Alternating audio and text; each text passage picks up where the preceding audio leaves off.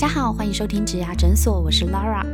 这个节目里，我们会讨论履历面试技巧，分享职场人际难题，还有各种职缺和产业的解析，以及优秀的工作人物专访。希望可以陪你度过职业倦怠的苦闷，走过转职焦虑的彷徨。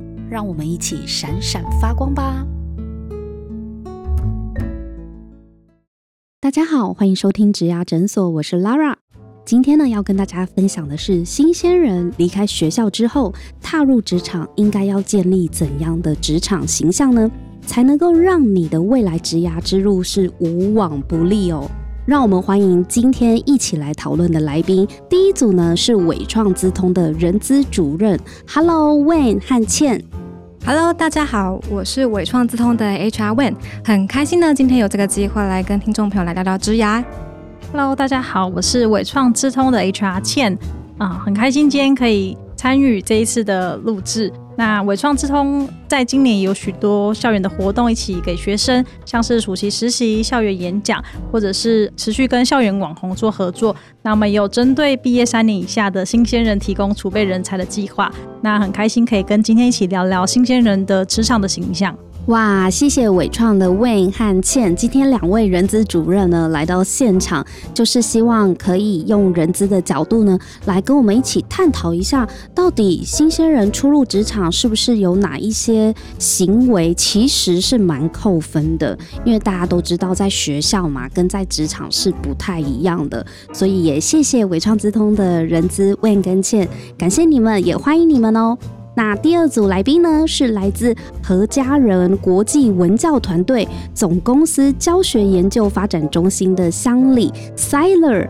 Hello，Siler。嗨，大家好，我是 Siler。我目前呢任职于何家人教研中心，主要工作呢是研发英语教材。那在转调研发部之前呢，我在何家人分校是一名儿童美语教师。今天很开心能够从教育产业的面向分享对新鲜人的看法。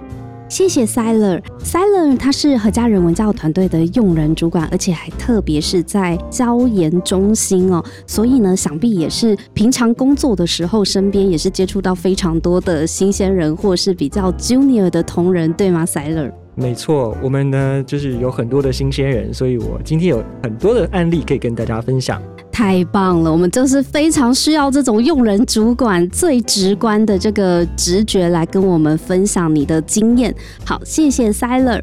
那还有另外一位呢，新鲜人的代表呢，让我们欢迎平真。Hello，平真。Hello，大家好，我是高平真，我现在就读国立台湾大学工商管理学系企业管理组，现在是大三的学生。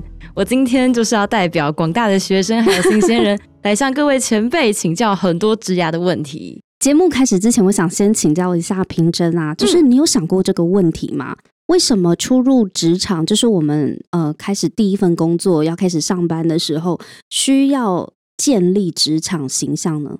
嗯，我觉得应该是第一的那个印象很重要吧。嗯嗯，我觉得如果一开始就跌一大跤，比如说做很多很失礼的行为啊，这样感觉前辈对你的印象就会很差。可是平真，你在学校的时候，你就有意识到自己在人际关系当中，个人印象很重要这件事吗？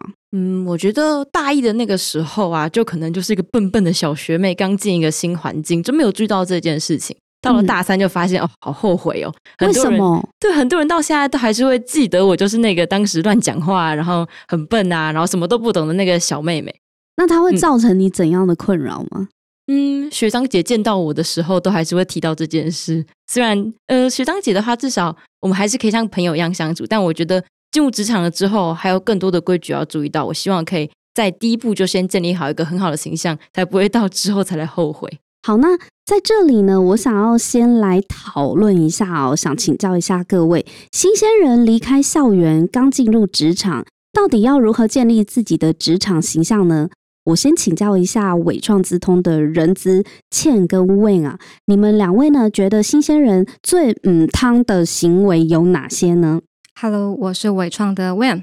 那这边呃，针对这个议题，想做一个分享是，其实诶，应该是说，呃，入职场也几年了，那其实呃，绝对会有带啊、新鲜人的一个经验哦。那其实，如果您是初入职场的新鲜人，那你总是会有遇到新的任务，或者是诶，好像完全不知道怎么着手要展开的这个作业的时候呢，呃，我们非常忌讳你当伸手牌，伸手牌，对，当你不知道怎么做的时候，可能哎，这件事我没有遇过，我好慌张哦。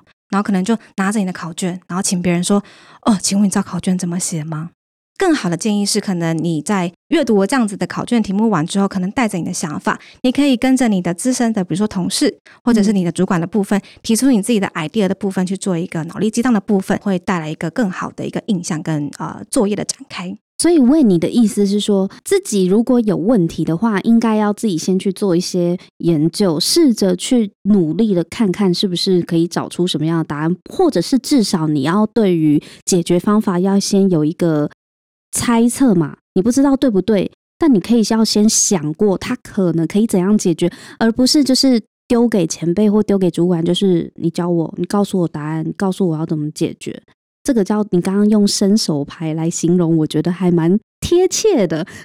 对对对，既当伸手牌，切记不要当伸手牌这样子。嗯，这个是确实这行为蛮嗯汤的哦。嗯，平真，你有当过伸手牌吗？哇，我觉得刚刚就是讲的这个例子超级贴切的，而且很适合可以呼应在学生身上。怎样？你你自己是伸手牌，还是别人是把你当伸手牌那个给答案的人？哦，我觉得跟小组合作的时候，难免会遇到这种人啊。分配给他一个工作，然后结果他就是什么都没有想，连题目都没有看懂，就直接说：“哎，这题好难，我不会。”然后这时候我们其他人就要说：“啊，好，来，我们帮你一起想吧。”这时候心中就是满满的脏话，就觉得为什么我要跟你们为什么要这么表里不一？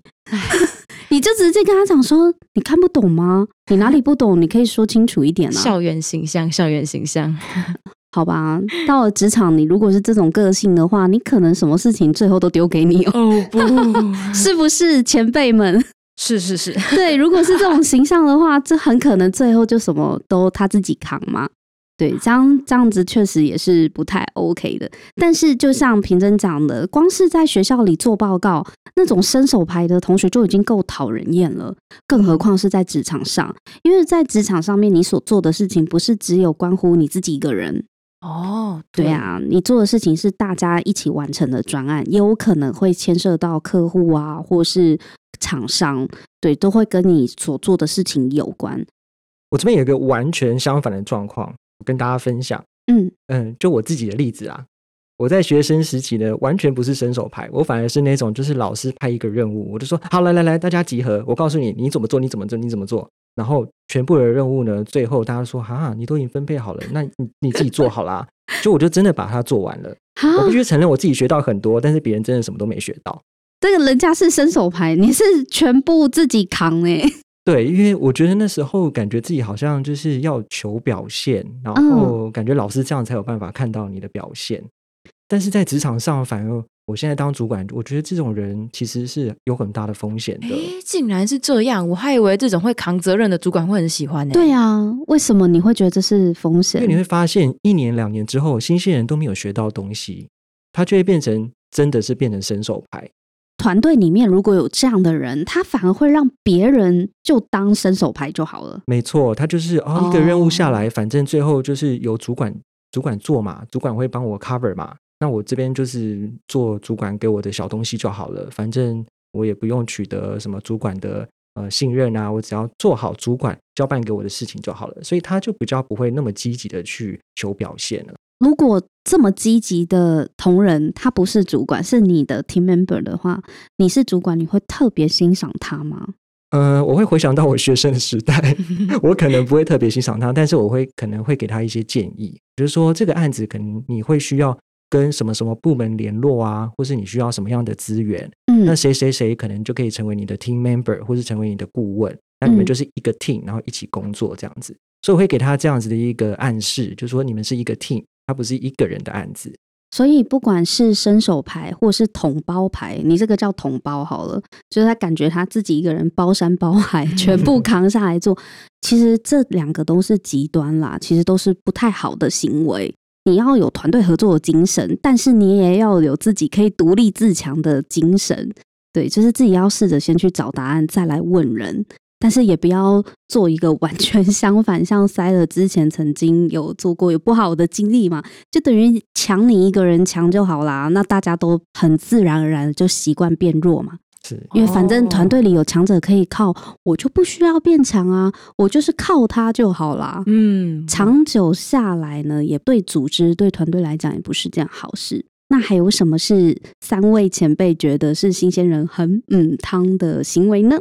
我是微创的 Wam，有时候我们是看我们新鲜人刚加入我们团队，那其实有时候主管们管理幅度比较宽的时候，可能没有办法一一问候到每一个新鲜人，那可能就是我们会呃有点担心，假设他比较内敛，他希望说呃主管赶快发现我，其实有好多问题想要问，呃我其实有点慌张，不知道这件事情要怎么展开，那希望你可以看看我，然后嗯。呃对，或者是希望别人去主动关怀，那其实这个时候我们觉得。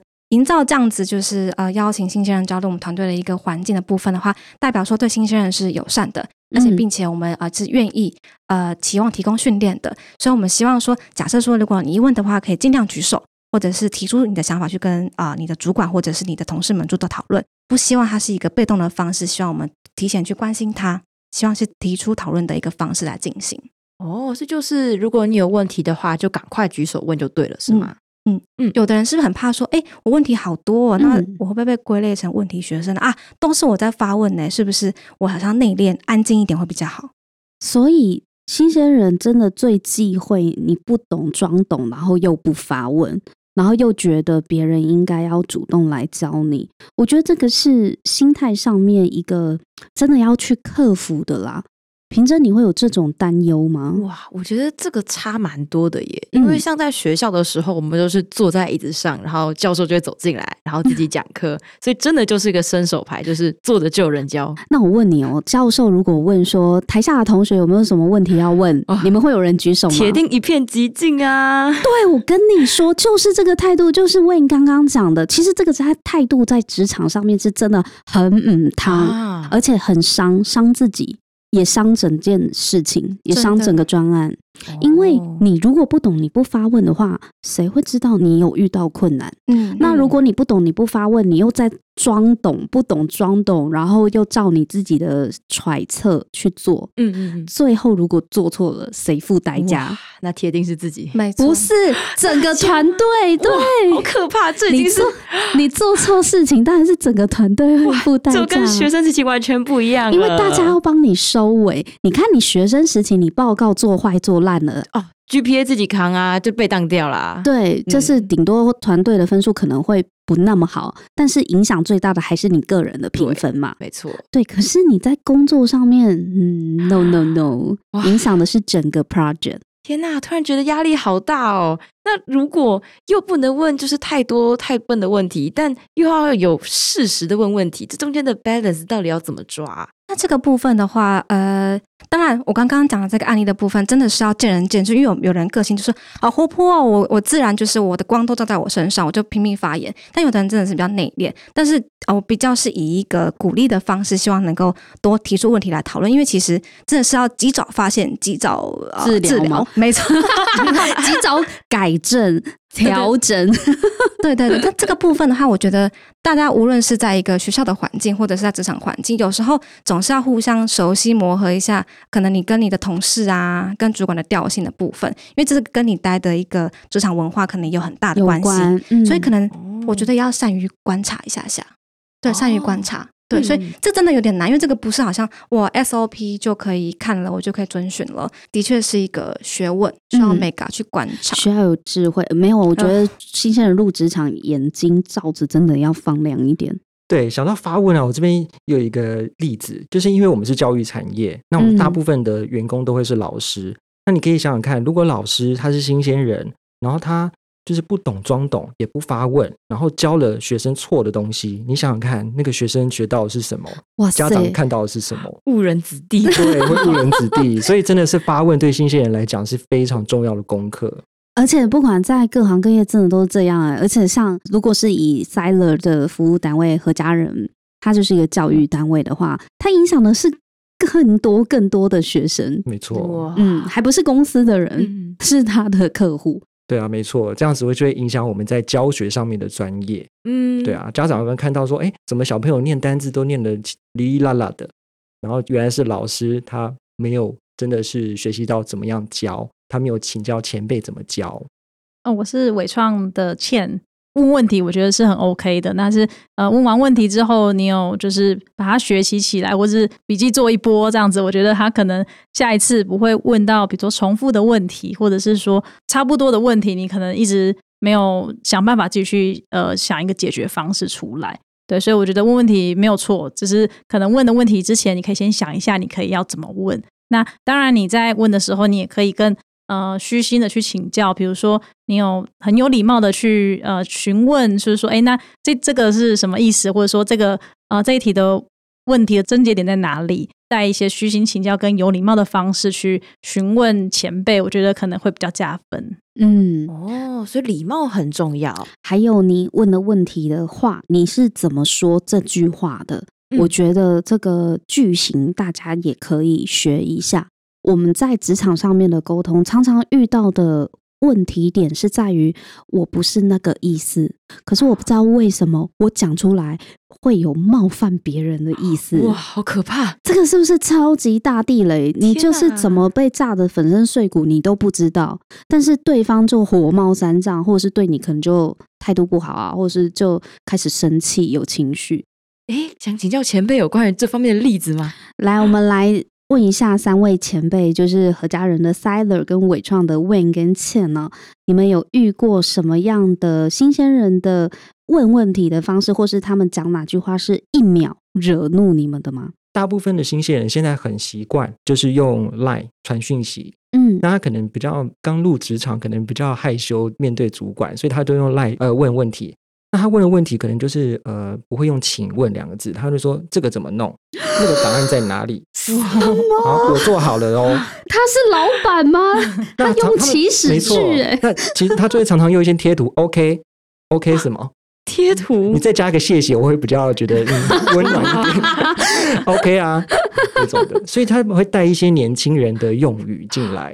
那个对职场来讲的话。当然，就是我们都可以了解啦。如果我们常上网，就是大家都会习惯。等一下，等一下，我觉得你刚刚讲的那个超级地雷句，一定要再特别强调一下给我们的听众听。就是你在问问题，你可以用请教作为开头，或是请问作为开头，而不是像刚刚塞勒说的这个怎么弄？说 “hello” 在吗？我问你哦，那个东西在哪？哇，这什么 平辈之间的对话方式？那那比较好的做法，如果是这句话的话，Silent，你觉得应该要怎么讲会比较让你比较舒服一点？呃，我可能会就是这样子，就说，呃，抱歉打扰一下，我有一个问题，然后我可能慢暂时还找不到方法，那不知道可不可以请教你？你可以句子写长一点，听起来就舒服很多，有没有？就会让人家觉得比较有礼貌。抱歉打扰一下，有个问题。我还不太确定是不是能够请问您，然后再讲你的问题是什么。你不要一开始劈头就把你的问题像垃圾一样丢出去，谁要接啊？那我再补充一个啊，就是我觉得新鲜人初入职场还有一个很嗯汤的心态，就是有一个想法，千万不要这样子做。如果你有的话呢，现在可能要开始调整自己，那就是。新鲜人常常企图想要一人改变全公司，他会带着满腔的热血跟创意，然后加入公司，然后开始看公司过往的架构不顺眼，然后就会觉得哦，我们应该要改变。现在外面都什么世界了，怎么这家公司还停留在原地，或者是变动的速度这么慢？对他有如果。当他有这种想法的时候，接下来他就会很痛苦。哎，为什么啊？这听起来很像是那种电影的剧情啊！主角一个人感觉很热血，对不对？对，因为啊，每一个公司它都会有一些历史包袱。就是事情之所以会变成你现在看到的这个样子，那不是一两天造成的。对，嗯，对。如果可以这么轻易就改变的话，这么棒的 idea 也不会只有你一个人想得到。对，所以他之所以就是你不要把别人当笨蛋嘛。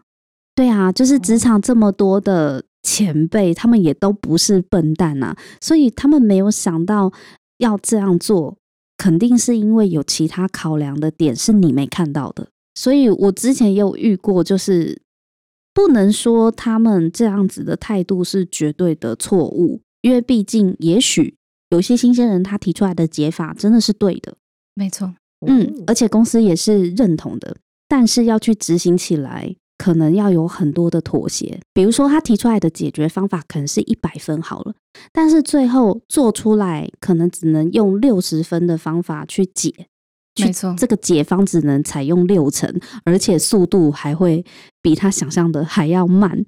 对，那这个就他必须要互相一个同理，就是不要觉得你一个人就可以改变全公司。对，因为毕竟公司是个组织，而且是个很庞大的团队。哦对啊，所以如果有这种心态，就是啊，我要靠我一个人改变全公司这种想法的人，我都会觉得他在刚入职场的时候会得罪很多单位，然后自己也会很痛苦。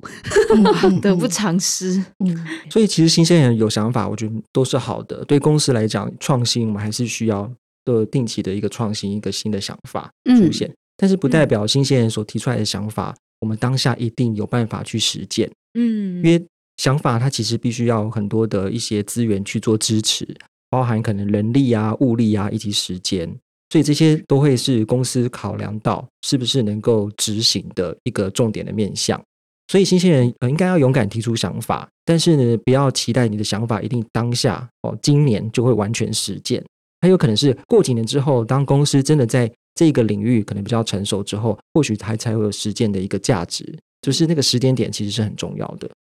了解。那看起来新鲜人要懂得识时务者为俊杰，很多时候不是自己一个人能够搞定的这么多事情，要有耐心。所以这件事情是说，不是你新鲜人一个人冲在团队的前面，你就拉得动团队，因为你应该是要跟团队并进的。